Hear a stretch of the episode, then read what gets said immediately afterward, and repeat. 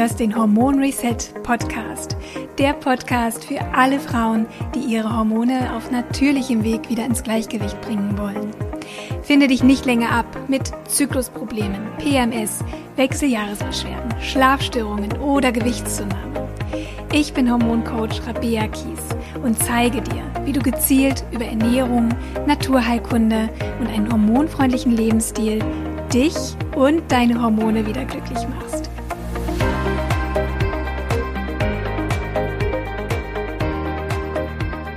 Meine Lieben, herzlich willkommen zu einer neuen Hormon Reset Podcast Folge. Diesmal natürlich wieder mit einem super spannenden Gast. Die liebe Anne Goldhammer Michel ist zu Gast. Willkommen, liebe Anne. Ja, vielen Dank, Rabea, für die Einladung. Ich freue mich, hier zu sein. Wir sprechen heute über ein Thema, was viele Frauen belastet. Es geht um Migräne, chronische Migräne. Und ähm, ja, Migräne hat viele verschiedene Ursachen. Auch die Hormone können eine Rolle spielen. Und Migräne kann eben auch ein Symptom von vielen sein, ähm, die ein hormonelles Ungleichgewicht äh, verursachen kann. Aber es sind nicht immer nur die Hormone, es können auch andere Ursachen ähm, reinspielen. Und Anne war viele, viele Jahre betroffen. Sie selbst hat unter chronischer Migräne gelitten. Und ähm, deswegen ist es interessant, dass Anne vielleicht uns einfach gleich mal erzählt, wie ihre Erfahrung mit der Migräne ist, ähm, was sie selbst erlebt hat als Patientin. Aber Anne ist vor allem auch zu Gast als Expertin, denn Anne ist Ernährungscoach und hilft Frauen mit Migräne, aber natürlich auch äh, mit allen anderen möglichen Erkrankungen, ähm, vor allem über die Ernährung wieder gesund zu werden und über einen, über einen gesunden, artgerechten Lebensstil, wenn wir so wollen. Und Anne, deswegen, ich würde das Wort sehr, sehr gerne mal an dich weiterreichen. Erzähl doch mal, wie deine Migräne-Geschichte aussieht, was du erlebt hast, wann ging es los, und wie sah das Leben mit Migräne aus? Ja, also meine Migräne-Geschichte, die beginnt eigentlich schon ähm, zu Jugendzeiten. Also da hatte ich tatsächlich schon so ein paar Mal Kopfschmerzen, die aber noch nicht irgendwie schlimm oder einschneidend waren. Ich habe damals einfach sozusagen kaltes Wasser in Waschbecken gelassen und habe dann meinen Kopf so ein bisschen reingehängt. Und das hat, also Kälte hat dann anscheinend schon ganz gut funktioniert, weil das habe ich öfter gemacht. Und dann ähm, habe ich sozusagen relativ unbeeinträchtigt von Kopfschmerzen oder Migräne viele Jahre gelebt. Und ich denke, es ging so, ähm, ich hatte meine Kinder schon, also ich denke so mit 30 ungefähr ähm, ging es so langsam los, dass ich wirklich so ein bis zweimal im Monat stark Kopfschmerzen hatte. Und dann hat mein Mann auch gesagt, so, oh, und lass das mal abklären, wer weiß, da kann ja auch Gehirntumor oder was ist ich. Also eigentlich, glaube ich, ist es so eine klassische Migräne-Geschichte, die wirklich sehr viele so erlebt haben. Ich war dann beim Neurologen, der hat tatsächlich äh, Migräne diagnostiziert, hatte mir damals empfohlen, mich gesund zu ernähren und mich zu bewegen. Das hatte ich aber eigentlich eh schon gemacht. Ich glaube, Triptane hat er mir dann auch verschrieben. Ich war dann ganz happy mit diesen Triptanen, weil die bei mir sehr gut funktioniert hatten. Ähm, und ich muss ja dazu sagen, ich war jetzt auch nicht, ich sage jetzt mal, ich hatte nur wirklich Migräne-Kopfschmerzen. Also viele sind, müssen sich ja noch übergeben oder haben die sogenannte Aura. Das hatte ich zum Glück alles nicht. Also ich war halt einfach, wenn ich jetzt keine Medikamente genommen habe, war ich quasi zwei Tage ausgenockt und lag halt wirklich mit extrem schlimmen Schmerzen in meinem Schlafzimmer. Ähm, und das hat sich dann über die Jahre, also wie gesagt, ich konnte ein paar Jahre ganz gut leben mit diesen Triptanen. Natürlich hatte ich irgendwie immer im Hinterkopf so, ha, Medikamente, wer weiß und so haben immer Nebenwirkungen, ob das so gut ist. Aber es hat jedenfalls gut funktioniert. Und dann änderte sich das aber so mit hm, Ende 30 ungefähr, Mitte, Ende 30. Und dann hatte ich halt echt so drei bis viermal die Woche Migräne. Und ich meine, jeder, der betroffen ist, weiß, so ein Migräneanfall dauert eben ähm, zwei Tage. Das heißt, ähm, ja, es war einfach extrem anstrengend. Also das, ich habe versucht zu funktionieren. Also ich hatte ja äh, also meine zwei Kinder, die eben noch nicht so alt waren. Ähm, ich war fast Vollzeit berufstätig. Ähm, hatte natürlich, klar, wenn man Kinder hat, dann hat man auch viel zu tun und viel Haushalt und so. Und ich habe das irgendwie alles geschafft, aber es war, ich habe mich so durchgemogelt, also ich sage jetzt mal auf Sparflamme, alles das, was halt notwendig war, habe ich gemacht. Aber so schöne Sachen, die sind halt hinten dann irgendwie runtergefallen. Ich erinnere mich noch, irgendwann, ich wohne ja äh, bei München und wir wollten dann mit den Kindern auf die Wiesen, aufs Oktoberfest gehen und wir waren da und ich musste echt umdrehen. Ich habe dann, und das kommen mir fast heute noch die Tränen und ich fand es eigentlich also wahnsinnig ähm, schade, dass ich auch mit meinen Kindern nicht so viel unternehmen konnte und genau, also man sieht, es bewegt mich immer noch. Ja. Es war echt eine schlimme Zeit. Ähm, ich habe dann auch überlegt, ähm, zu reduzieren von der Arbeitszeit, habe dann irgendwie so ein bisschen rumgemacht. Und naja, also jedenfalls habe ich dann äh, so als letzten Ausweg, habe ich gedacht, jetzt gehe ich in so eine Schmerzambulanz und ähm, die sollen mich da jetzt irgendwie, keine Ahnung, einweisen in ein naturheilkundliches Krankenhaus. Und ich wollte da einen Triptanentzug machen und so. Und ich bin da wirklich hin mit also viel Hoffnung. Und die Ärztin hat dann zu mir gesagt, nee, wissen Sie was, Sie sind viel zu gesund, Sie ernähren sich gut, ähm, Sie bewegen sich, Sie sind normalgewichtig, äh, das zahlt uns die Kasse gar nicht. Und dann bin ich da natürlich in Tränen ausgebrochen, weil, wie gesagt, das war ja so ein Hoffnungsschimmer für mich. Und dann hat sie gesagt, ja, dann brauchen Sie vielleicht auch äh, psychologische Unterstützung, wenn Sie da so nah am Wasser gebaut sind. Und dann, ja, also da war ich sehr enttäuscht, da bin ich dann ja einfach auch so ein bisschen am Boden zerstört. Ähm, und dann bin ich nach Hause und gedacht, ja, okay, dann muss ich jetzt sozusagen das selbst in die Hand nehmen, weil jemand anders macht es nicht für mich. Ich habe dann viel gegoogelt und bin dann tatsächlich eben auf sozusagen auf so eine Seite, die eben so über, das, über die Ernährung das so ein bisschen propagiert hatte. Und ich fand das irgendwie alles so ein bisschen komisch, so Fettstoffwechsel, da hatte ich irgendwie auch noch nie irgendwas gehört und ich wusste nicht so genau, naja, dann habe ich erstmal einen anderen Ansatz probiert. Es war dann tatsächlich ähm, keine Triptane, kein Kaffee, ich glaube keine dunkle Schokolade, weil ich habe dann irgendwie viel weiße Schokolade gegessen. Mhm. Ähm, also erst habe ich gedacht, das, das überlebe ich nicht ohne Triptane und ohne Koffein, weil es war ja so mein, ich, die zwei Sachen, finde ich, haben mich so am Leben erhalten und mich meinen Alltag weitestgehend ähm, gestalten können gestalten lassen können.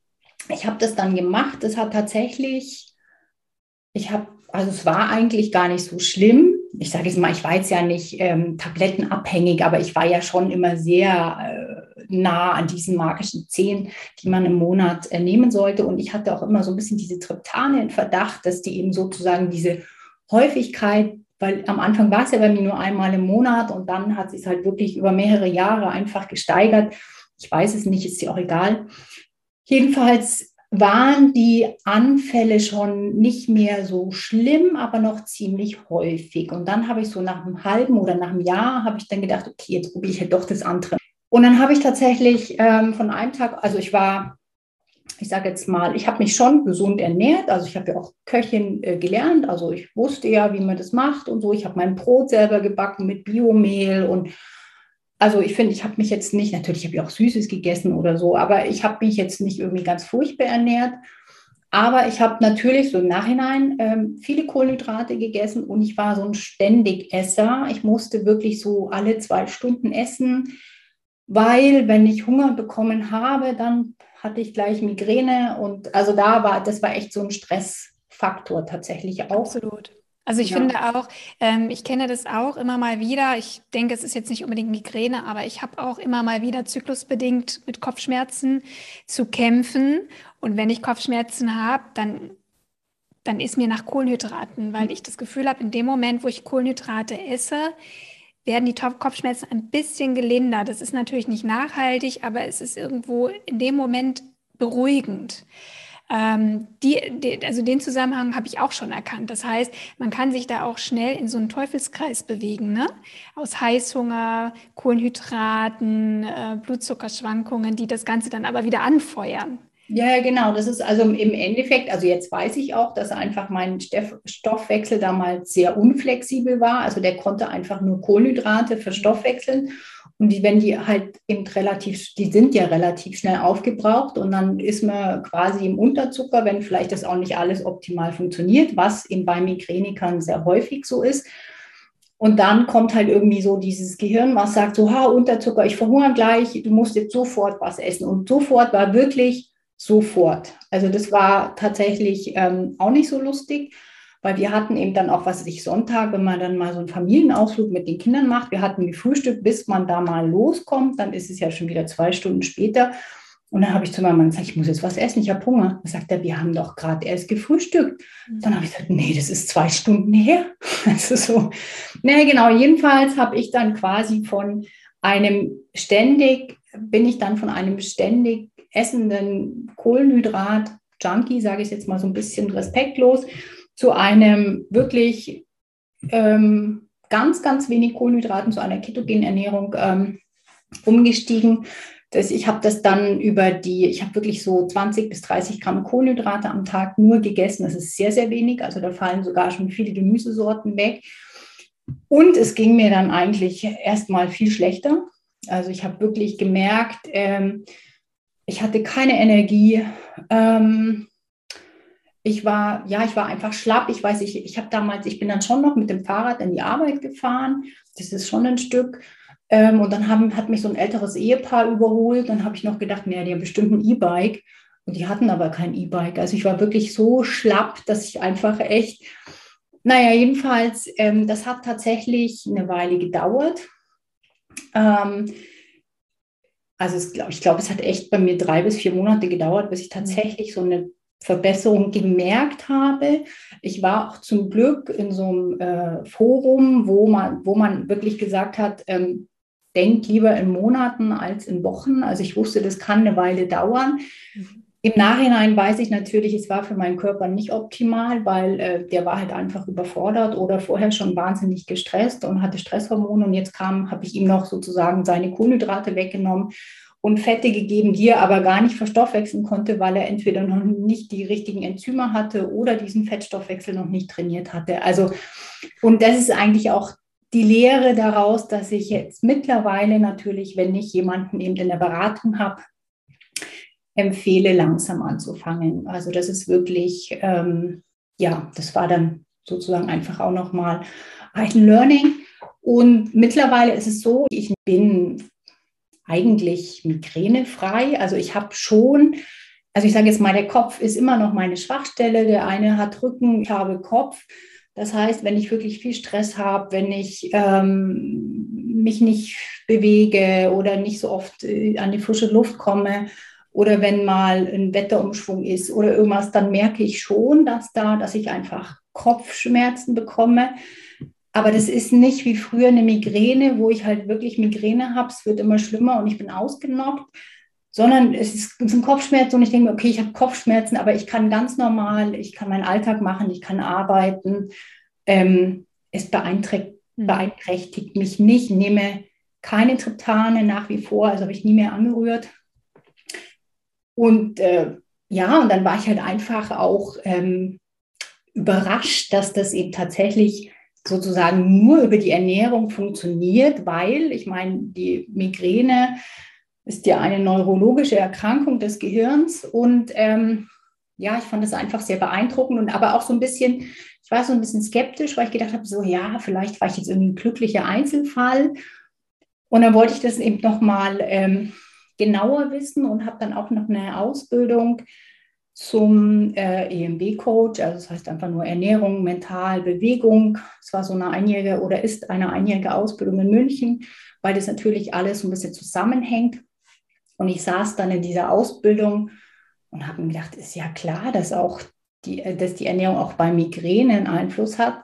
Aber wenn man sozusagen auf Zellebene geht und dann sieht, okay, tatsächlich braucht die Zelle, also Vitamine weiß jeder, ist gesund, aber hallo, die Zelle braucht Vitamine, Mineralstoffe, um ihre Arbeiten, um Energie zu produzieren.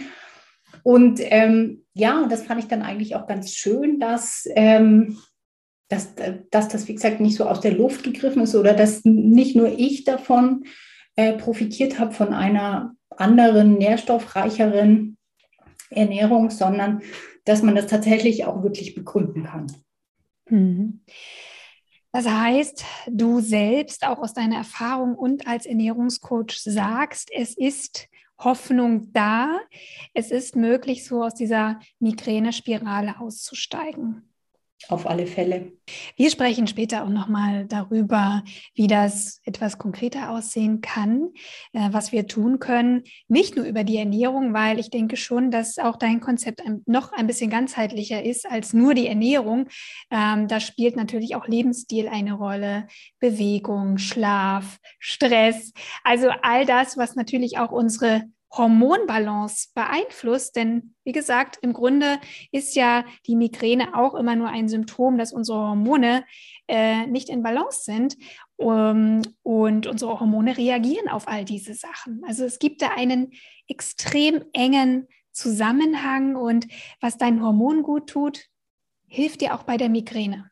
Und ähm, nicht nur die Migräne oder Kopfschmerzen werden weniger, sondern auch andere Beschwerden. Das wirst du merken. Wenn du einmal an den Grundursachen ansetzt, dann wirst du merken, werden sich viele Beschwerden nach und nach in Luft auflösen. Deswegen ist es so wichtig, ursächlich zu arbeiten. Aber wir gehen jetzt noch mal einen Schritt zurück und ich möchte noch mal zurückkommen zum Thema Diagnose der Migräne. Ich kann mir vorstellen, dass hier Hörerinnen zuhören, die vielleicht schon sehr weit sind, viele Erkenntnisse haben, vielleicht auch schon eine lange Diagnostik hinter sich haben und andere vielleicht ganz am Anfang stehen. Du hast gesagt, bei dir wurde Migräne diagnostiziert. Wie macht man das äh, und welche Werte werden da erhoben? Wie stellt man das fest? Genau, vielleicht nochmal ganz kurz so grundsätzlich, was eigentlich Migräne ist. Also Migräne sind eben sehr schwere pulsierende Schmerzen, also Kopfschmerzen. Ähm, das Wort Migräne kommt aus dem Griechischen, bedeutet eben halber Schädel. Also das deutet schon darauf hin, dass eben das bei vielen eben äh, nur einseitig ist. Und Bewegung verstärkt die Schmerzen und die Betroffenen sind wirklich, ich sage jetzt mal, meistens ausgenockt. Also die können nicht mehr irgendwie ihren Alltag machen, sondern müssen sich irgendwie zurückziehen und in einem abgedunkelten Zimmer ähm, warten, bis halt die Schmerzen vorbeigehen. Migräne kann ähm, organisch nicht diagnostiziert werden, sondern es gibt eben so einen Fragekatalog, also es sind so fünf Kriterien, die fragt der Neurologe. Also der Neurologe ist sozusagen der zuständige Facharzt, weil ihm einfach ähm, der Kopf mit seinen Nerven betroffen ist. Der fragt die dann ab. Das sind dann zum Beispiel, ähm, wie lange dauert der Kopfschmerz, also zwischen vier und ich glaube 72 Stunden. Ähm, verstärken eben Bewegungen die Schmerzen, sind sie geräusch- und lichtempfindlich, müssen sie sich übergeben. Und da muss man eben so bestimmte Sachen quasi, wenn man die bejaht, dann ähm, kann der Neurologe die Diagnose stellen und dann ähm, ja, würde, wie gesagt, wahrscheinlich wie in meinem Fall äh, natürlich einen gesunden Lebensstil ähm, empfehlen. Ähm, und es gibt als, ähm, also für den Akutfall, also wenn wirklich eben der Migräneanfall da ist, dann gibt es eben die sogenannten Triptane. Also es gibt verschiedene Schmerzmittel natürlich, die auch in diesen offiziellen Leitlinien empfohlen werden. Ähm, Triptane sind spezielle Migräne-Tabletten. Bei all den Sachen soll man natürlich ähm, gucken, dass man eben nicht mehr als an zehn Tagen im Monat ähm, Schmerzmittel einnimmt. Und wenn man eben sehr häufig Migräne hat, also wie gesagt, ich hatte ja damals ähm, chronische Migräne. Chronische Migräne ist so definiert, dass wenn man als mehr an 15 Tagen, also eine Hälfte des Monats, quasi Kopfschmerzen oder Migräne hat, dann leidet man unter einer chronischen Migräne und dann wird eben oft auch ähm, seitens der Ärzte eine Migräneprophylaxe empfohlen. Ähm, viele Jahre waren nur, ähm, sag jetzt mal, waren die Migräneprophylaxen eigentlich für andere Krankheiten entwickelt worden, also zum Beispiel für Epilepsie oder für Bluthochdruck. Man hat dann irgendwie zufälligerweise gemerkt, oh, das funktioniert auch bei Migräne. Ähm, ein Migränemedikament wird eben als erfolgreich angesehen, wenn es die Attackenanzahl um 50 Prozent reduziert, was natürlich jetzt in meinem Fall auch noch sehr viel wäre, wenn ich zwei, dreimal die Woche Migräne habe und danach habe ich vielleicht noch einmal Migräne, dann wäre das trotzdem noch ein bisschen unbefriedigend. Aber gut, es, es gibt Leute, denen hilft das einfach, ähm, aber viele haben natürlich auch extreme Nebenwirkungen, das darf man natürlich auch nicht vergessen. Und ähm, ja, und dann gibt es ja eben auch seit 2018 gibt es auch diese Antikörperspritze. Und das ist das sozusagen das erste echte Migräne-Prophylaxe-Medikament. Also das sind Antikörper, die gegen die Migräne wirken? Es gibt einen bestimmten äh, Stoff, der heißt, ähm, jetzt muss ich ganz kurz hier auf meinen Spickzettel schauen, CGRP, Calcitonin Gene Related Peptid. Das ist halt auch irgend so eine ähm, Eiweißkette. Und da weiß man, es spielt einfach eine Rolle bei der Entstehung der Migräne und eben diese Antikörper, also diese Spritze, die hemmt sozusagen diesen Rezeptor. Also die setzen sich dann an diesen. Rezeptor ja. Ja. und das kann eben dann nicht mehr so richtig wirken. Mhm. Also das ist ein bisschen der, der Hintergrund. Es gibt dann, die, die Krankenkasse übernimmt auch nur in bestimmten Fällen die Kosten, also gibt es auch so bestimmte Bedingungen. Ja. Aber ähm, wie gesagt, das ist eben das erste echte äh, Migräne-Prophylaxe-Medikament. Mhm. Ja, jetzt muss man ja wirklich sagen, dass ähm, ja eben Medikamente, Schmerzmittel sowieso sehr starke Nebenwirkungen haben. Ähm, wenn ich allein an die Leber denke, die das Ganze entgiften muss, oder der Darm, der da stark belastet ist, das sind ja auch so Zentralorgane für unsere gesamte Gesundheit äh, und Regulation. Und das ist natürlich super schwierig dann ursächlich auch am Thema Migräne zu arbeiten, wenn man weiterhin Medikamente nimmt. Ne? Sehr schwer für den Körper zu heilen. Ähm, das ist ein ganz, ganz blöder Teufelskreis. Du hast dich ja dann irgendwann entschieden, da auszusteigen. Ist es denn möglich, ähm, sozusagen parallel, also wenn ich diese Medikamente nehme, einfach weil ich ganz starke Schmerzen habe und quasi gar nicht äh, alltagstauglich bin, dass ich also parallel Medikamente nehme und trotzdem äh, meinen Lebensstil, meine Ernährung so umstelle, dass vielleicht ich dann irgendwann das ausschleichen kann. Wie wäre denn da der Weg? Also das geht auf alle Fälle, dass man, ähm, also auch wenn man eben irgendein Prophylaxe-Medikament oder eben natürlich im Akutfall dann auch äh, Triptane oder andere Schmerzmittel, dass man da ähm, sozusagen schon parallel anfängt, äh, über die Ernährung einfach zu gucken. Und es ist tatsächlich auch nochmal sehr wichtig, was du gesagt hast mit den Medikamenten. Ich hatte dann nämlich auch, ähm, ich war mal Gastgeberin in so einem Online-Migräne-Kongress und da hatte ich mir auch einen Professor der Schmerzmedizin da. Ähm, und der hat auch einfach nochmal, ja, wirklich, also wirklich gesagt, es die viele von uns nehmen einfach wahnsinnig viele Medikamente und die Leber merkt sich jede Tablette. Also und er hat er hat sogar es noch mal hat es da auch nochmal eingeschränkt eben mit diesen zehn ähm, Medikamententagen. Er hat gesagt, er sieht eigentlich fünf als Maximum an. Und wie du sagst, das ist ja nicht ähm, natürlich ähm, muss ich manchmal Medikamente nehmen, weil ich vielleicht sonst meinen Job verliere, wenn ich jetzt schon das fünfte Mal hintereinander krank bin oder weil ich meine Familie nicht versorgen kann. Oder also es gibt da ja ähm, viele Gründe natürlich. Ähm, aber es macht wirklich auch Sinn, dass man eben auf die Ernährung und natürlich auf den Lebensstil, was du vorhin ja auch schon angedeutet hast, ähm, einfach guckt. Und weil weil natürlich immer viele verschiedene Faktoren eine Rolle spielen. Also klar, der Schlaf hat natürlich ähm, einen Einfluss.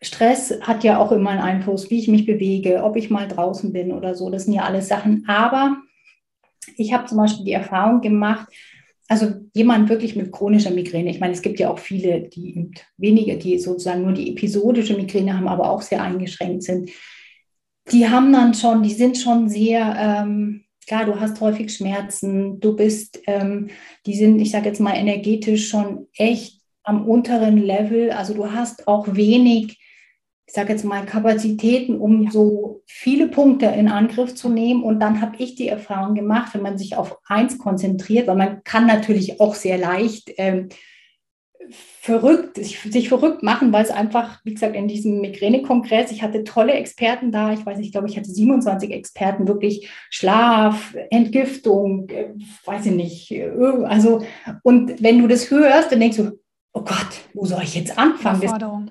Genau. Total wichtiger Punkt, den du da anbringst. Ähm, vor allem, wie gesagt, man muss sich ja vorstellen, wenn dann auch noch Lichtempfindlichkeit zu dazu kommt oder Bewegung, die Migräne verstärkt, ähm, oder ich überhaupt einfach vielleicht auch schon depressive Züge habe, völlig erschöpft bin, weil mein Körper ja in diesem Dauerstresszustand ist. Das muss man sich ja klar machen, dass der Körper über viele Jahre chronisch gestresst ist, allein durch die Erkrankung und dadurch natürlich auch, dass ich mich vom Leben, von großen Teilen meines Lebens einfach auch ausschließe, weil ich aufgrund des Schmerzes einfach nicht teilnehmen kann, wie du vorhin erzähltest, mit deinen Kindern am Oktoberfest, feiern, Familien feiern, egal was auch immer. Ähm, das ist ja massiv belastend. Mhm. Und das ist Stress. Das ist wirklich emotionaler Stress und körperlicher Stress. Und deswegen finde ich das ganz, ganz wertvoll, dass du das auch nochmal so betonst. Natürlich gibt es viele Dinge, die wir tun können, die sich auch positiv natürlich auf die Heilung auswirken. Aber immer erst das, also wirklich so der kleinste gemeinsame Nenner da anzufangen. Was ist das Leichteste für mich in diesem Moment? Und da gebe ich dir recht, es bin ich mir sehr sicher, dass die Ernährung da eigentlich, weil ich muss sowieso essen, ja, dann kann ich mich auch gleich für das Richtige entscheiden. Ja. Und ähm, das will vielleicht wirklich da anfangen. Ja, und das, und das ist ja auch, ähm, ich sage jetzt mal, wenn man, wenn jemand die Ernährung umstellt und dann ist es auch sowas, dass das gibt uns relativ schnell dann auch wieder mehr Energie. Und dann, wenn, wenn derjenige mehr oder wenn man mehr Energie hat, dann kann ich natürlich auch die anderen Punkte in Angriff nehmen. Richtig. Und ähm, ja, und das war mit dem Schlaf. Also Schlaf ist ja auch mal so ein wichtiges Thema. Und ich hatte wirklich, als ich da meine Migräne-Hochphase hatte, ich, ich, war, ich, kon, ich war dauermüde und erschöpft, konnte nicht schlafen. Also genau. es furchtbar. Weil ich Schmerzen einfach, wahrscheinlich auch? Nee, nee, nee. Ich habe einfach, also ich glaube, es war tatsächlich, ähm, ich hatte einfach, ich war gestresst. Also ich hatte einfach ähm, zu viel äh, Stresshormone genau. in mir. Und ich weiß, ich war am Abend, ich lag im Bett und konnte nicht schlafen. Und mein Mann, der ist so einer, der legt sich hin und schläft gleich ein. Den wollte ich mehrmals ähm, umbringen dafür. und, das ist, also ich meine, es klingt auch so, ich habe dann irgendwie auch mal jemand erzählt, ich konnte dann nicht schlafen und war so erschöpft und müde. Und dann sagt die, ja, aber das ist doch jetzt nicht so schlimm. Aber ich meine, wer das schon mal durchgemacht hat, wenn du über, ich meine, klar, wenn man kleine Kinder hat und macht ein Baby, dann macht man das ja irgendwie auch durch. Ähm, man überlebt es in der Regel auch, aber ähm, es war furchtbar. Und es war bei mir wirklich, das war das, was ich tatsächlich relativ schnell, was ich relativ schnell gebessert hatte durch die ketogene Ernährung. Auf der einen Seite, da war die Migräne noch gar nicht so gut, aber ich hatte wirklich relativ schnell, ähm, konnte ich gut schlafen also ich habe mich wirklich ins Bett gelegt und konnte schlafen und es war Wahnsinn, weil ich meine, das weißt du ja auch, im Schlaf wird halt einfach, der wird umgebaut, der wird abgebaut, der wird entgiftet. Schlaf ist einfach so, so wichtig. Ja. Ähm, das liefert dann sozusagen auch wieder mehr Energie. Mhm. Und was bei mir noch war, ich hatte total gute Laune. Also das war, ich war jetzt vorher nicht, ich sage jetzt mal, ich war nicht depressiv oder so, aber ich war schon ich hatte so, ähm, ja, in der Arbeit war ich auch so ein bisschen so gehemmt oder hatte dann so Herzklopfen, war so sehr aufgeregt, wenn ich irgendwie in so einer ganz kleinen Runde irgendwas sagen musste, habe mich dann über mich geärgert, dass ich in so einer kleinen Runde so aufgeregt bin und aber das war im Nachhinein weiß ich, okay, das war einfach mein Stress, mein innerer Stress war extrem. Ja. Und ja. das waren alles so diese Begleiterscheinungen. Und tatsächlich, also wir kommen ja dann vielleicht auch nochmal später drauf, was die ketogene Ernährung macht oder einfach ähm, sozusagen nicht unbedingt nur die ketogene Ernährung, sondern einfach auch ein bisschen ähm, eine Low Carb Ernährung ähm, mit darmgesund und antientzündlich, weil es ähm, ist einfach dafür, dass eben diese Blutzuckerschwankungen nicht mehr so häufig sind, weil äh, man weiß auch, Migräniker haben sehr oft eben auch in ähm, da funktioniert dieses ganze System nicht optimal, also die Kohlenhydratverstoffwechslung, weil wenn die in Kohlenhydrate essen, dann werden ja, also wenn wir grundsätzlich, wenn wir Kohlenhydrate essen, wird unser Hormon Insulin ausgeschüttet, weil das muss ja gucken, dass der Zucker aus dem Blut in die Zellen kommt. Und bei Migränikern ist es oft so, da wird viel mehr Insulin ausgeschüttet, dann sinkt aber dieser Blutzuckerspiegel extrem schnell, was unter anderem auch ähm, durch Angstgefühle oder auch Schwäche und Zittern begleitet werden kann. Und dann sind die quasi im Unterzucker, das heißt, das Gehirn hat einen eben Energiemangel und hat halt wirklich Angst zu verhungern. Und dann essen wir wieder schnelle Energie und schnelle Energie sind natürlich Kohlenhydrate, nicht der gedünstete Brokkoli. Und äh, dann fängt es halt wieder von vorne an. Und wenn sich das eben wirklich über Jahre hinzieht, ähm, dann hat das natürlich Auswirkungen auf Stresshormone. Also der, dieser ganze, die ganze Schwankung, die muss über Cortisol, muss immer gegengesteuert werden. Und, und dann kommt es eben zum Teil auch zu Schlafstörungen, Angstzuständen, Depressionen. Also das hängt halt ja. echt ganz eng ja. zusammen. Also ich denke jetzt bei einigen treuen Podcast-Hörerinnen äh, tauchen jetzt ein paar Fragezeichen auf, weil immer wieder von ketogener Ernährung die Rede ist. Und ähm, ja, ihr wisst natürlich, dass ich mich nicht unbedingt für eine ketogene Ernährung ausspreche oder für lange Fastenphasen für Frauen mit hormonellen Beschwerden.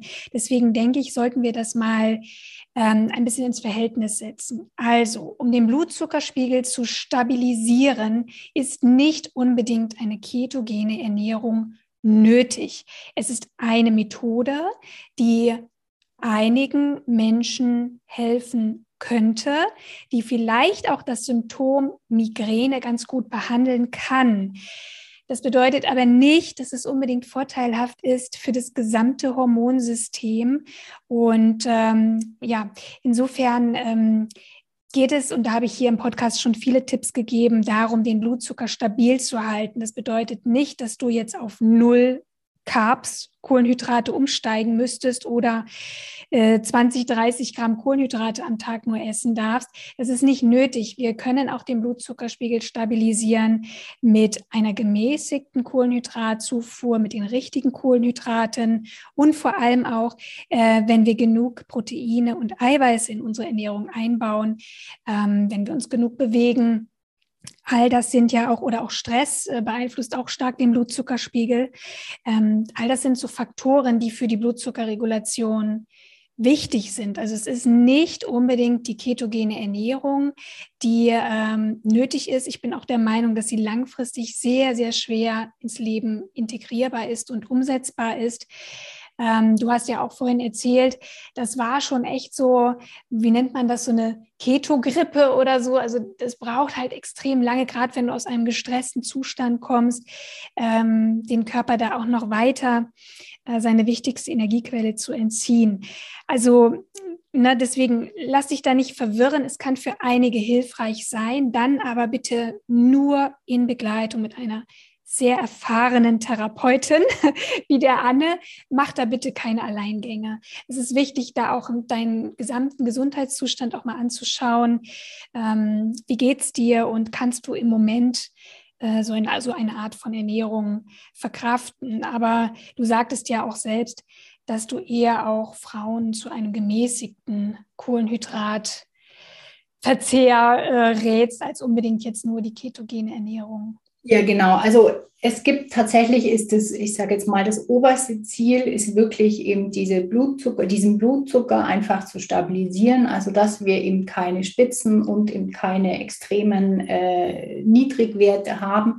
Das funktioniert natürlich gut über, was weiß ich, über eine moderate Low Carb Ernährung. Also ich glaube, Fakt ist schon so im Mittel essen wir hier bei uns schon sehr viele Kohlenhydrate, das muss man einfach sagen. Ähm, wenn sich jetzt jemand wahnsinnig viel bewegt, dann ist das auch kein Problem, weil die werden sofort verbrannt. Aber die meisten von uns vor allem Migränepatientinnen, die werden sich wahrscheinlich aufgrund der, der Erkrankungen schon gar nicht viel bewegen können, selbst wenn sie wollten. Ja, genau. Und von dem her ähm, macht es einfach Sinn, wirklich mal zu gucken, ähm, also ich habe damals sicher auch viele Fehler gemacht. Ich habe nur auf die Kohlenhydrate geguckt. Ich habe auch, ich sage jetzt mal, Fertigwurst, Hauptsache da waren keine Kohlenhydrate drin und so Sachen, die ich natürlich heute nicht mehr machen würde und auch nicht mehr empfehle. Das heißt, ich gucke wirklich, dass, dass man einfach so mehr, nicht, nicht so diesen Fokus auf, was darf ich nicht mehr essen, sondern wirklich mehr hin zu einer nährstoffreichen Ernährung, dass man eben die Klassiker, ich dann Pasta durch die Zudels, also die Zucchini-Nudeln ersetzt Oder ich mache mir halt das Püree mal nicht aus Kartoffeln, was jetzt auch nicht so schlimm wäre, sondern ich baue da noch Gemüse ein, mache das aus Pastinaken und Karotten und dann Fisch dazu oder was weiß ich, oder ein, weiß ja nicht, ein Tofu oder so.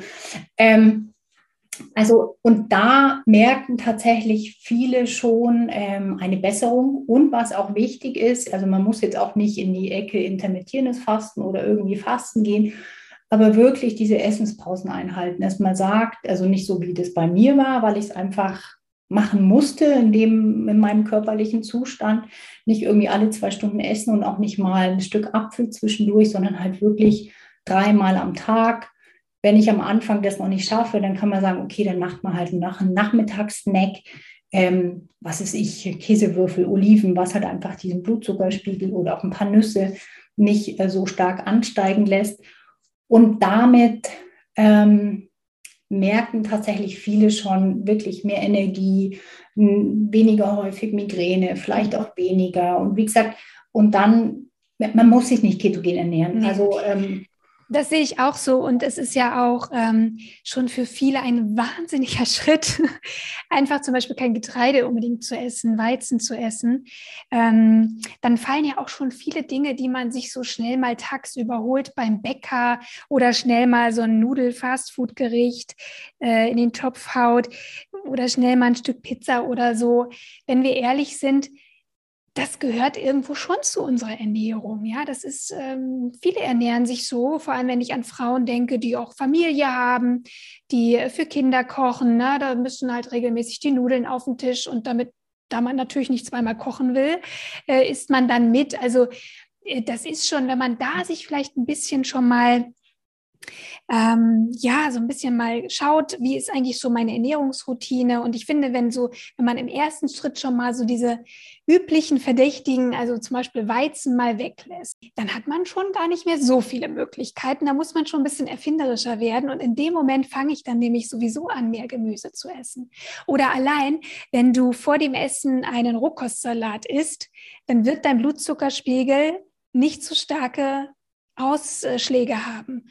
Oder auch erwiesen ein Glas Wasser mit Apfelessig. Wenn du das vor der Mahlzeit trinkst, dann hast du viel niedrigere Blutzuckerspitzen. Es gibt so kleine Hacks, äh, die du machen kannst und natürlich, wie gesagt, in der, in der Mahlzeit an sich immer schauen, dass du möglichst eine gute Proteinquelle, eine gute Fettquelle und natürlich viel Gemüse einbaust. Und äh, da kannst du natürlich auch ähm, Wurzelgemüse essen, rote Beete, Karotten. Das sind wertvolle Kohlenhydrate, die den Blutzuckerspiegel aber ja sehr viel weniger ansteigen lassen. Ähm, da gibt es wirklich so viele Möglichkeiten und es muss nicht dieses krasse sein, ja, weil die Gefahr, dann zu scheitern, ist oft hoch. Vor allem, wenn ich das vielleicht auch nicht in Begleitung mache oder dann der Alltag mir dazwischen steht, ähm, meine Familie da vielleicht irgendwie nicht so mitmacht und ich Probleme habe, da für mich einen guten Weg zu finden. Ähm, deswegen ähm, immer gucken, was ist so der nächstbeste Schritt für mich, der mir auch wenig Stress bereitet. Ne? Hm, genau. Lass uns ähm, nochmal sprechen. Du sagtest, dass natürlich die Ernährung, Blutzuckerschwankungen, ähm, ja vielleicht auch eine, eine hohe oder eine niedrige Insulinsensitivität da eine Rolle spielt. Was sind noch Faktoren, die Migräne ja entweder erfahrungsgemäß, was bei dir vielleicht auch zutritt, äh, zutrifft, auslöst oder was so im Allgemeinen medizinisch vielleicht auch als Begründung genommen wird, was Migräne auslösen könnte. Ähm, vielleicht auch nochmal da meine Frage, ist es denn eine, eine genetische Veranlagung? Hm, ja, entsteht sie aufgrund von Lebensstil? Vielleicht äh, kannst du uns da noch mal ein bisschen aufklären. Genau, also vielleicht kurz zur Genetik. Also man nimmt schon an, dass äh, Migräne eine genetische Komponente hat, aber man weiß ja mittlerweile auch, dass eben durch die Wissenschaft der Epigenetik, die eben auch sagt, je nachdem, wie wir uns verhalten, wie wir leben, können Gene an und ausgeschaltet werden. Also natürlich spielt der Lebensstil eine sehr große Rolle. Ähm, wie gesagt, ich, hab, ich hatte, also das heißt ja immer, es ist genetisch bedingt und ich hatte zum Glück, muss ich sagen, äh, bei mir in der Verwandtschaft zwar schon äh, Diabetiker, ähm, also meine Oma hatte Diabetes, äh, Altersdiabetes, aber ich hatte jetzt keinen mit Migräne und ich denke, dass ich mich vielleicht, wenn ich jemanden in der Verwandtschaft gehabt hätte, dann hätte ich mich vielleicht sogar eher damit abgefunden, weil ich dann so im Kopf gehabt hätte, okay, nee, ist genetisch, da kann man nichts machen. Und ich meine, von der Epigenetik habe ich damals noch nichts gehört. Also von dem her, das sind natürlich immer, der Lebensstil spielt immer eine Rolle. Ja, ja. Was, was kann es noch so für Ursachen geben? Ich weiß, dass ja auch manchmal Migränepatientinnen empfohlen wird, ein Migränetagebuch zu schreiben, um mal rauszufinden, gibt es denn da Auslöser ähm, für diese Anfälle? Wie, wie war das bei dir? Empfiehlst du das auch oder macht das keinen Sinn? Also es gibt, in der, in, man sagt ja, das sind die sogenannten Trigger, die sozusagen dazu, also ja, die Auslöser sind, die Auslöser einer Migräneattacke, aber sie sind nicht die Ursache. Also ich weiß nicht, der, der ein oder andere wird sie wahrscheinlich auch kennen. Das sind zum Teil Wetterumschwünge, das sind natürlich hormonelle Sachen. Also gerade bei Frauen kurz bevor die ihre Periode bekommen, das ist so ein ganz heißer Termin oder auch zum Eisprung. Ähm, aber auch wenn ich, weiß ich nicht, ich habe zum Beispiel früher, da wusste ich auch lange nicht, ähm, wenn mein Kopf überhitzt, dann habe ich ganz oft äh, Migräne bekommen. Also solche Sachen in der Sonne sein oder auf, ähm, nach einer Bergwanderung. Also irgendwie so Sachen. Ähm, es wird ja auch manchmal empfohlen, dass man auch so bestimmte Lebensmittel weglässt. Das funktioniert für viele auch nicht wirklich. Und jetzt ist man also auch, ähm, ja, jetzt ist man sich eigentlich einig, auch die Schulmedizin, dass es tatsächlich ein Energiemangel, ein zeitweiser Energiemangel im Gehirn ist. Und das eben sozusagen, dass ich in den Situationen, also gerade wenn ich, bevor ich meine Periode bekomme, dann merkt vielleicht jede Frau, dass man da einfach ein bisschen schlapp ist, ein bisschen weniger Energie hat. Das heißt, wenn ich weniger Energie habe, dann ist es natürlich auch viel wahrscheinlicher, dass ich dann irgendwie eine Migräne ähm, okay. entwickle, wenn es denn ein Energiemangel ist, wovon man jetzt ähm, eigentlich ausgeht. Ja. Ja, und Energiemangel entsteht halt immer auf Zellebene. Das heißt, unsere Zellen sind ja unsere Energiekraftwerke. Jede einzelne Zelle sorgt dafür, dass wir genug Energie haben für alle möglichen Prozesse. Auch für Hormonbildung brauchen wir Energie und vor allem das Gehirn ist ein riesen Energiefresser und das Gehirn äh, braucht halt auch permanent Energie. Also permanent. Und es holt sich diese Energie übrigens auch. Und deswegen immer auch zu schauen, okay, wie kann ich vielleicht auch meine Zellkraftwerke, meine Mitochondrien stärken, dass sie Energie produzieren. Ich glaube, das kann auch nochmal ein ganz, ganz wichtiges Thema werden oder, oder ist ein wichtiges Thema für die Migränetherapie. Ja, auf alle Fälle. Also Mitochondrien, die spielen ja auch immer eine Rolle. Ähm, und ähm, klar, man muss halt wirklich gucken, dass man denen einfach viele Nährstoffe gibt. Also wie gesagt, über viel Gemüse, über hochwertiges Eiweiß, über gute Fette. Also das, und das ist ja auch normal, das hattest du vorher auch äh, schon erwähnt. Natürlich äh, macht es auch einen Unterschied, ob ich jetzt, ich sage jetzt mal, also für den Blutzuckeranstieg, ob ich jetzt nackige Nudeln esse oder ob ich halt ein paar Nudeln mit ganz viel Gemüse und vielleicht noch einen guten Eiweiß dazu esse. Dann wird das natürlich auch gepuffert. Also durch Eiweiß und Fette kann ich das ja immer puffern, diese äh, Blutzuckeranstiege. Und ähm, auch wenn man, also ich, ich kann mittlerweile sehr gut ähm, Heilfasten. Ich mache auch intermittierendes Fasten äh, meistens oder halt unter der Woche. Aber das ist ein Prozess, der, da, da bin ich sozusagen über Jahre, habe hab ich das jetzt irgendwie, ähm, kann ich das jetzt, weil jetzt einfach auch mein Fettstoffwechsel trainiert ist, weil wir haben ja diese zwei ähm, oder mehr Stoffwechsel, aber für die Energiegewinnung vor allem den Kohlenhydratstoffwechsel und den Fettstoffwechsel.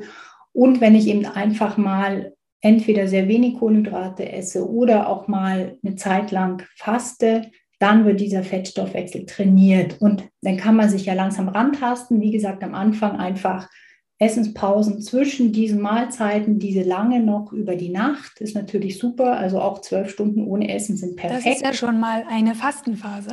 Eben, aber das, das dürfen wir nicht auch, vergessen. Nee, eben, genau. Aber das ist auch, ähm, das ist relativ einfach zu machen Aber das bedeutet natürlich auch, dass ich wirklich nach dem Abendessen dann aber auch nichts mehr esse, also nicht mehr ein Apfel oder Chips oder Gummibärchen, sondern dann ist Schluss und dann halt erst wieder zum Frühstück. Genau. Also das kann man schon machen. Und was ich noch sagen wollte mit dem Weizen oder mit dem Gluten, das ist auch nochmal ein wichtiges Thema, weil Gluten scheint auch eine Rolle, also eher eine negative Rolle zu spielen äh, bei der Entstehung einer Migräne. Also da macht es auf alle Fälle Sinn, dass man da wirklich guckt, dass man das einfach weglässt, weil da haben viele von uns Probleme. Und es ist eben das, dass ich das eben nicht unbedingt durch ähm, Verdauungsbeschwerden äußern muss, weil das, deswegen war ich damals auch so sehr skeptisch bei mir. Ich habe gesagt, nee, das kann bei mir nicht an der Ernährung liegen. Ich habe eine gute Verdauung, ich esse alles, ich vertrage alles, ich bin normalgewichtig. Das kann nicht sein. Also so, aber für mich waren es halt damals einfach zu viele schnelle Kohlenhydrate. Hm. Lass uns bitte nochmal auf das Thema zyklusbedingte Migräne oder Kopfschmerzen eingehen. Was sind denn so, du hast es schon erwähnt, aber wieder, wir wiederholen es jetzt einfach nochmal. Was sind denn im Monatszyklus, im Menstruationszyklus so ganz typische Zeitpunkte, wo bei vielen Frauen Migräne auftritt? Das ist tatsächlich die, ich sage jetzt mal zwei, drei Tage, bevor die Periode kommt. Also mhm. da kurz davor, das werden ja viele auch irgendwie so als PMS kennen, wo sie ja. einfach, was weiß ich, gereizter sind, äh, launisch, weniger Energie haben, vielleicht mehr Lust auch auf Kohlenhydrate oder auf Süßes. Ähm, und bei manchen ist es auch noch zum Zeit des Eisprungs, dass mhm. da einfach auch nochmal so ein Fenster ist, wo man leicht ähm, eine Migräneattacke erleiden kann. Ja. Hast du denn dafür Erklärungen? Was passiert denn da hormonell?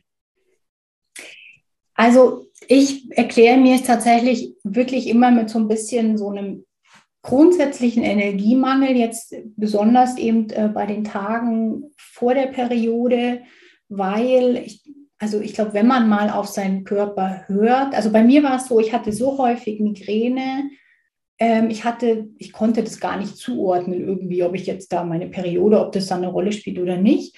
Als es dann viel, viel weniger war, war es tatsächlich bei mir auch, dass ich immer so an den Tagen, vor den Tagen ähm, so doch mal irgendwie eine Migräne hatte.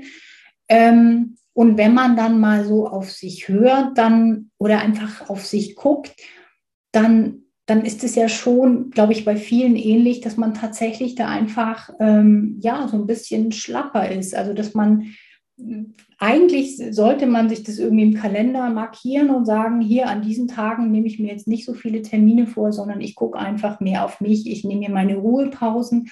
Es funktioniert natürlich nicht immer, aber ich glaube, es ist tatsächlich eher so ein Energie. Ähm, es ist halt so, dass man schon sagt, dass starke Schwankungen, Hormonabfälle, oder auch Hormonanstiege Migräne auslösen kann. Das ist sehr unterschiedlich. Also die, manche Frauen reagieren auf einen hohen Östrogenanstieg und dann aber auch auf einen starken Abfall. Und ich sage mal, je stärker mein hormonelles Ungleichgewicht ist, was relativ wahrscheinlich ist bei Frauen mit Migräne, das ist einfach so, ähm, desto mehr kann auch wieder ja, diese dominanzbestimmte Hormone dazu führen, oder der starke Abfall, der nach einer Dominanz einfach erfolgt, ähm, dass Migräne auftritt. Und gerade auch dieses typische vor Beginn der Periode, ne? es ist einfach so, dass das Östrogen unseren Insulinspiegel stabilisiert. Östrogen ist das Hormon der ersten Zyklushälfte. Das heißt, Vielleicht beobachtest du das auch bei dir, liebe Hörerin, dass du vielleicht so in der ersten Phase des Zyklus viel weniger Heißhunger hast, nicht so viel naschen musst äh, und auch super ein paar Stunden einfach ohne Essen auskommst. Du bist viel länger satt und zufrieden und dadurch hast du auch weniger Stimmungsschwankungen. Aber im letzten Zyklusdrittel sozusagen, da sieht die Sache schon ein bisschen anders aus. Vor allem dann eben vor Einsetzen der Periode, da sinken die Östrogenspiegel so, und übrigens auch zeitgleich die Serotoninspiegel. Östrogen und Serotonin hängen zusammen. Und da haben wir ja schon einfach eine relativ gute Erklärung dafür. Ähm, mit sinkenden Östrogen und Serotoninspiegeln ähm, oder verstärkt sich dann oder reduziert sich die Insulinsensitivität. Das heißt, ähm, wir haben wieder mehr Hunger, mehr Heißhunger, auch der Energiebedarf steigt. Ähm, also irgendwie, wir müssen irgendwie mehr essen. und äh, uns ist auch mehr nach Kohlenhydraten. Ähm, und deswegen, ähm, ja, glaube ich, ist das eigentlich eine relativ einfache Erklärung dafür, warum das so ist. Und ich sage mal, selbst wenn man keine Migräne hat, dann treten bei vielen Frauen andere Themen auf. Na, wie ich schon sagte, Heißhunger, starke Müdigkeit. Also das sehe ich bei mir auch immer sehr stark, bevor die Periode eintritt. Boah, also ich bin da zwei Tage vorher sehr, sehr müde. Ja, und ähm, deswegen, es macht auch schon Sinn, mal zu schauen oder seinen Zyklus auch mal zu beobachten. Und wie du schon sagtest, ähm, sich vielleicht dann auch gerade in diesen Tagen, wo man weiß, man ist müde, da kann vielleicht wieder die Migräne anrücken, dass man da vielleicht auch einen Gang zurückschaltet, gut vorkocht, schaut, dass man wirklich auch regelmäßig und gut isst, vielleicht auch gesunde Snacks vorbereitet. Ähm, um sich da so ein bisschen einzustellen. Na, weil im Grunde, wir leben ja in einer sehr männlichen, leistungsgeprägten Welt, Gesellschaft und Arbeitsleben. Äh, wir ziehen natürlich durch, genauso wie die Männer. Ähm, aber vergessen manchmal, dass wir wirklich zyklische Wesen sind und dass wir allein durch die Veränderung der Hormone auch unterschiedliche Bedürfnisse haben. Und ich vermute mal, dass es durchaus mehr Frauen gibt, die an Migräne erkrankt sind als Männer, oder? Ja, definitiv. Also bei, das ist sehr interessant, weil da merkt man dann auch diesen hormonellen Einfluss, weil bei Kindern ist es ähnlich häufig, also bei Jungs und bei Mädchen, die sind ähnlich betroffen. Und wenn die dann sozusagen erwachsen sind, dann ist es wirklich so, dass wir eher so 20, also von 20 Prozent der Frauen reden, die unter Migräne leiden und dem ungefähr ähm, über 8 Prozent der Männer. Also es ist schon viel, viel weniger. Ähm, ja, und das mit dem, was du nochmal gesagt hast, mit diesem Östrogen, dass der diesen äh, Insulin auch stabilisiert oder den Blutzucker, das macht total Sinn, weil so ähnlich ist es ja auch äh, in Stresssituationen. Also viele kennen es eben wahrscheinlich auch als, ähm, es wird ja auch so ein bisschen äh, betitelt als Wochenendmigräne unter der Woche funktionieren äh, die Betroffenen total gut. Also sie sind da voll gut arbeiten und dann kommt das Wochenende und dann zack ist die Migräne da. Es ist natürlich sehr arbeitgeberfreundlich, aber nicht so schön für, den, äh, für die Betroffenen. Und da ist es ja tatsächlich auch so, dass eben dieses ähm, Cortisol, dieses Stresshormon, stabilisiert einfach auch diesen Blutzuckerspiegel. Und wenn der Stress dann eben abfällt, dann ähm, sind wir sozusagen wieder in so einem Unterzucker und dann kommt der ganze Rattenschwanz wieder. Hm. Lass uns doch jetzt vielleicht mal ähm, zu deinen Empfehlungen kommen. Lass uns mal vorstellen, hm, uns hört eine Frau zu, die im Moment sehr, sehr stark belastet ist, vielleicht in der Situation ist wie du damals, ähm, häufige Migräneanfälle, äh, die vielleicht eben dann auch diese Triptane gerade nimmt und die sich für sich entschieden hat, ich möchte raus aus diesem Teufelskreis, ich möchte gerne ähm, wieder ein ganz normales, schmerzfreies, beschwerdefreies, glückliches Leben leben, ohne Migräne. Hm, was wären so die ersten Steps, die wirklich, wie, gesagt, wir bedenken, dass die Frau wirklich im Moment einfach extrem beeinträchtigt ist, müde, ähm, wenig Kapazitäten hat. Was wären so die ersten Schritte, die du ihr empfehlen würdest? Also ich würde ihr natürlich empfehlen, dass sie zuerst sich um ihre Ernährung kümmert. Das sage ich jetzt aber nicht, weil ich Ernährungscoach bin, ich, sondern weil ich wirklich glaube, dass das, wie gesagt, es gibt verschiedene Stellschrauben. Dem einen hilft das und Entspannung und Stressreduktion und Schlaf, das sind alles Themen, die kann man, also die muss man angehen oder eben äh, irgendwie parallel mitmachen. Aber durch diese Ernährung ähm, kann man sich eben auch wirklich was Gutes tun. Man hat dann, wenn es gut läuft, mehr Energie und kann dann eben auch die anderen Punkte anpacken.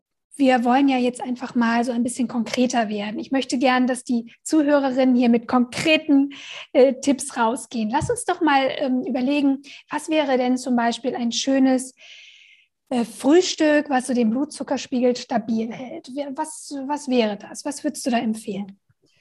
Also ich habe so, ich sage jetzt mal zwei so Standardfrühstücke, die ich gerne empfehle, weil beim Frühstück ist es ja oft so, dass viele von uns da recht genügsam sind. Also viele haben irgendwie so ein oder zwei Varianten und dann wird es so jeden Morgen gegessen und es passt auch gut. Deswegen ist das Frühstück tatsächlich auch eine gute Mahlzeit, um mal zu gucken, wie bekomme ich etwas weniger Blutzuckeranstieg, aber trotzdem viele Nährstoffe.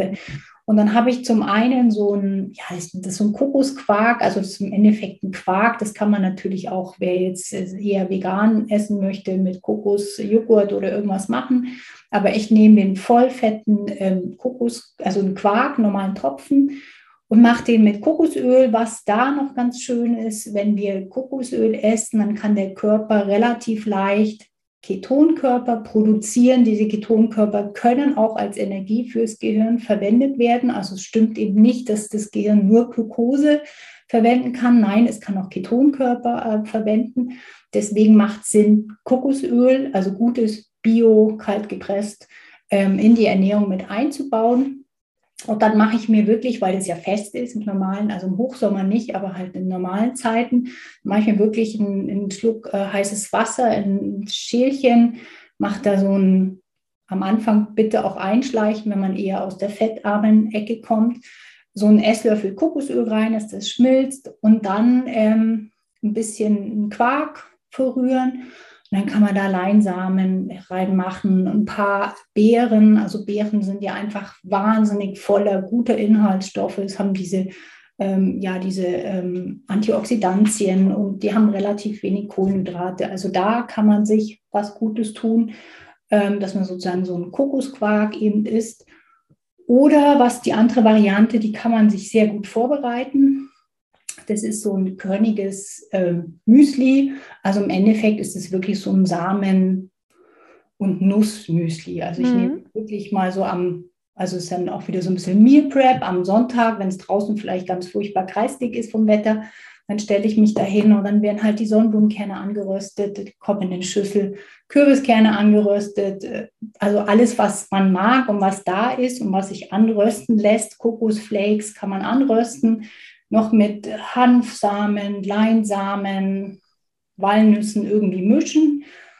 Und dann kann man sich da zum Beispiel auch so ein bisschen eine antientzündliche Gewürzmischung schon mit reinmachen, wie ähm, Zimt ist gut zur Blutzuckerstabilisierung, äh, Kurkuma, Ingwer, so die Klassiker, vielleicht ein bisschen Pfeffer, dass das äh, Kurkuma besser aufgenommen wird dann mische ich das einfach durch und dann mache ich mir das wirklich in so ein großes Glas. Das steht dann einfach in meiner Küche und dann kann ich es mir in der Früh einfach mit einem Joghurt anrühren und auch ein Obst. Also man kann auch einen Apfel rein oder irgendwie. Mhm. Also das ja. finde ich auch ganz schön, weil das, wie gesagt, das hat relativ wenig, ähm, natürlich wenig Kohlenhydrate, aber diese Samen und Nüsse, liefern uns einfach viele gute äh, Nährstoffe. Sie machen satt, also sie sättigen auch lange. Und wie gesagt, das finde ich jetzt so ganz hm. schön.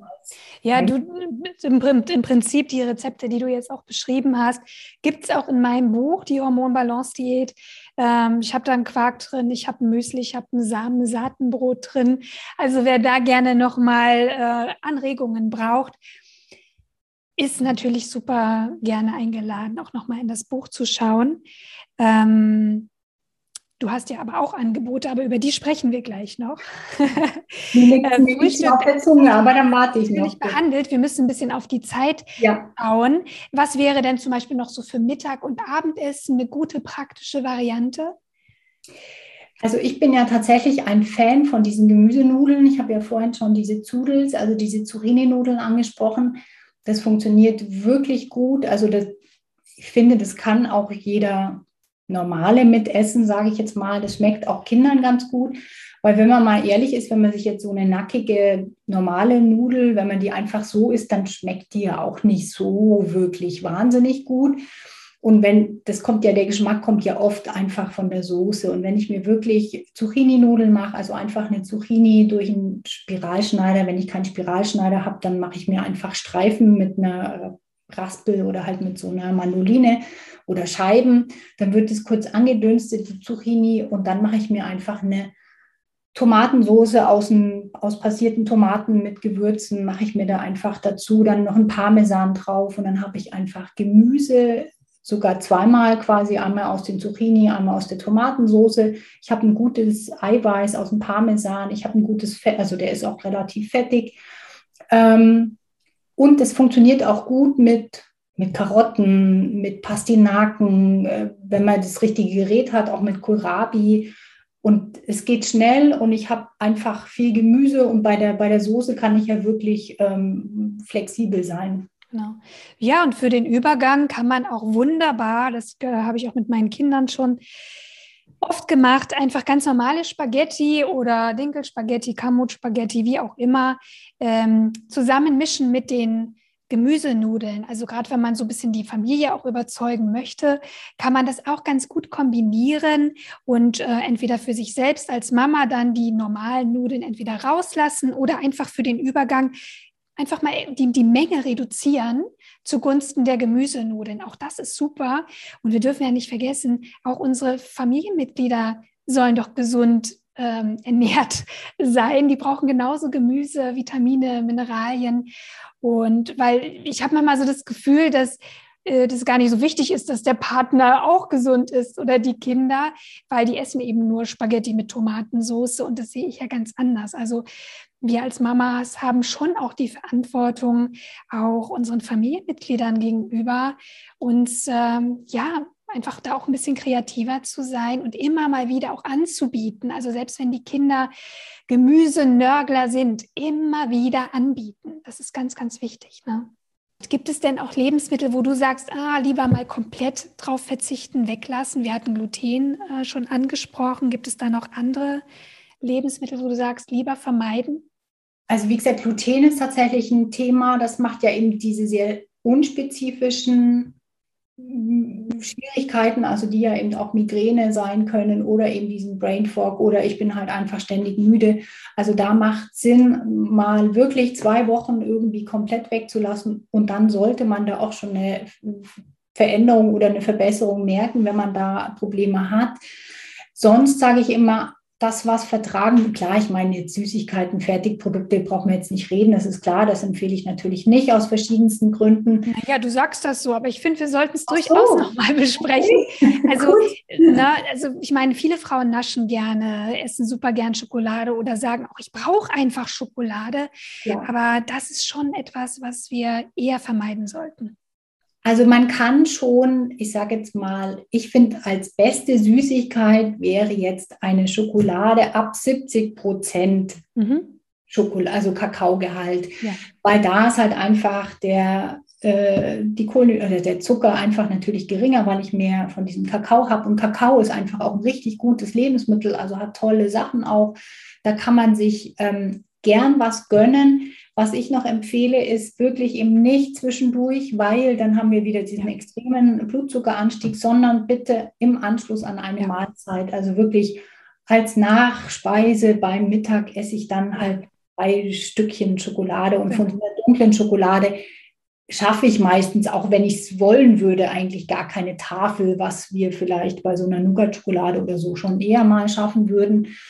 Oder wirklich langfristig dahin zu kommen, dass man sagt, hey, so Obst ist tatsächlich auch eine Süßigkeit. Also ich esse das total gern so, ähm, was ist ich, ähm, Apfelschnitze oder so Apfelringe mit ein bisschen Sesammus drauf oder Mandelmus. Gibt es ja tolle Sachen, kann man auch selber ja. machen.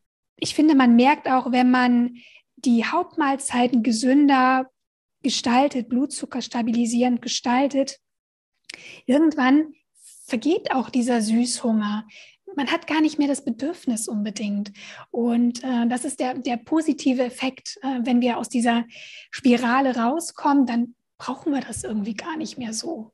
Ja, nee, das ist tatsächlich so. Das ist wirklich, ich habe ja dann eben nach meinem, weiß ich nicht, ich glaube nach einem Jahr ketogene Ernährung, wo ich ja eben sehr extrem unterwegs war, ähm, was man nicht unbedingt nachmachen sollte, habe ich dann mein, ich glaube, eine Kugel Eis gegessen Oh, und das war, die war gar nicht lecker, die war total übersüßt für mich. Also genau. ist wirklich interessant, wie man sich da wirklich entwöhnen kann. Das ist dann gar nicht mehr so, so schlimm, nicht so viel Süßes zu essen. Und es ist natürlich auch einfach wirklich auch, das ist auch sehr positiv für uns. Und wenn man dann sozusagen mal an dem Punkt ist, wo man sagt, okay, man ernährt sich wirklich durch vorwiegend natürliche Lebensmittel, dann hat man auch mehr so dieses natürliche, dieses natürliche Gefühl, was tut mir denn eigentlich gut? Oder ich hatte dann auch so eine Phase, wo ich wirklich so, ich war auf dieses Sesammus total, also Apfel mit Sesammus, das war der Hammer. Und dann habe ich gelesen, da gibt es irgendeine Eiweiß, äh, Methionin, glaube ich, ist da enthalten. Und ich hatte eben jetzt irgendwann mal meine Aminosäuren testen lassen. Ich hatte einen Methioninmangel. Und dann habe ich gesagt, das ist kein Zufall, das ist wirklich so. Dieses ja. intuitive Essen kommt dann auch wieder zum Vorschein, was vorher so ein bisschen durch diese ständig Essen, Süßigkeiten essen, Fertigprodukte essen, das ist dann sozusagen übertüncht. Und wenn wir das wieder ändern, dann haben wir tatsächlich da auch eine Möglichkeit, mehr auf uns zu hören, auf unseren Körper, was der eigentlich braucht. Liebe Anne, ich fand es unglaublich wertvoll, dass du mit uns zum einen deine Erfahrungen geteilt hast als Migräne-Betroffene und zugleich auch so ein bisschen von deinem Weg erzählt hast daraus und vor allem auch so konkrete Tipps mit uns geteilt hast. Wenn jetzt die Zuhörerinnen gerne mehr Hilfe haben möchten, vielleicht auch von dir, was kannst du uns da anbieten? Ähm, kannst du da unterstützend zur Seite stehen und wie arbeitest du? Also ich habe ähm, natürlich kann man bei mir ähm, Einzelberatung buchen. Also ich bin ähm, unter avocado hinten mit 3o.de gut erreichbar. Da sind auch viele Rezepte, natürlich alle glutenfrei, die meisten auch mit viel Gemüse und äh, ohne Zucker.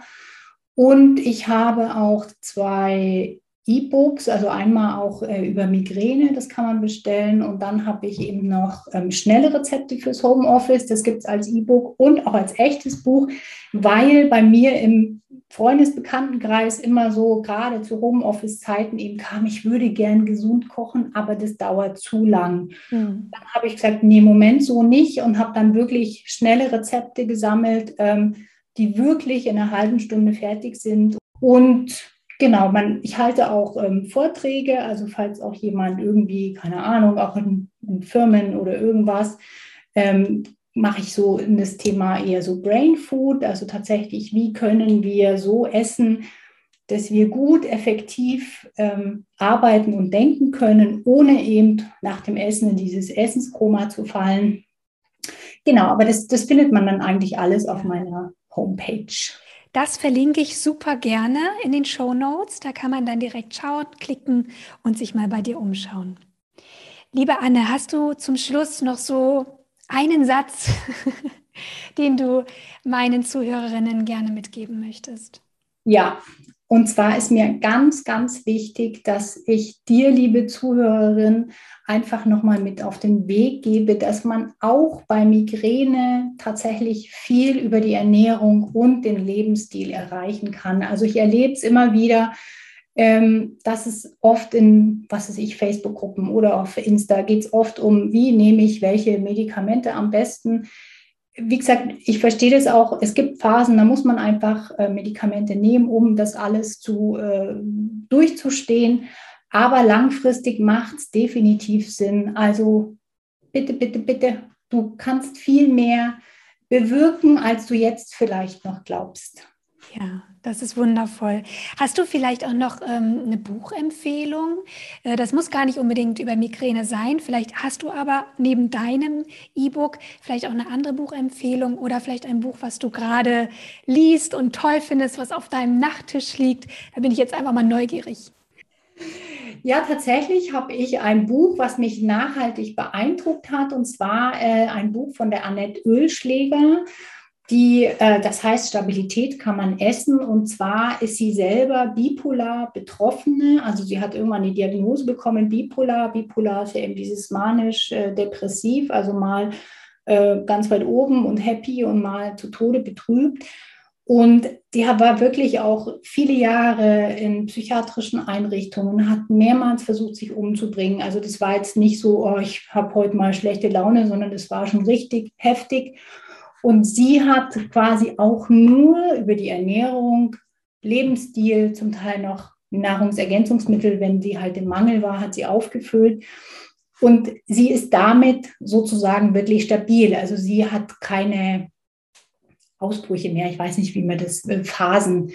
Und das hat mich wahnsinnig beeindruckt, weil das auch nochmal zeigt, dass eben die Ernährung nicht nur bei körperlichen Krankheiten eine große Rolle spielt, sondern eben auch bei so extrem psychischen Erkrankungen. Genau, also das ist ähm, hat mich nachhaltig Voll. beeindruckt. Ja, ja, und ich glaube, das ist eben auch, weil viele Frauen mit hormonelle, hormonellen Beschwerden auch mentale Beschwerden haben.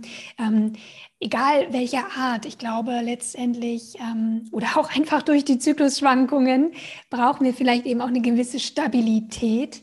Und da kann ich mir sehr gut vorstellen, dass da auch das Buch gute, guten Input gibt. Finde ich so. Ja, und man, man dann, dann, im Nachhinein hatte sich, ich hatte sie, wie gesagt, einfach äh, eingeladen wegen dieser Bipolarität, weil sie das eben nur durch den Lebensstil äh, in den Griff gekriegt hat. Und es hatte sich dann noch herausgestellt, dass sie auch Migräne hatte.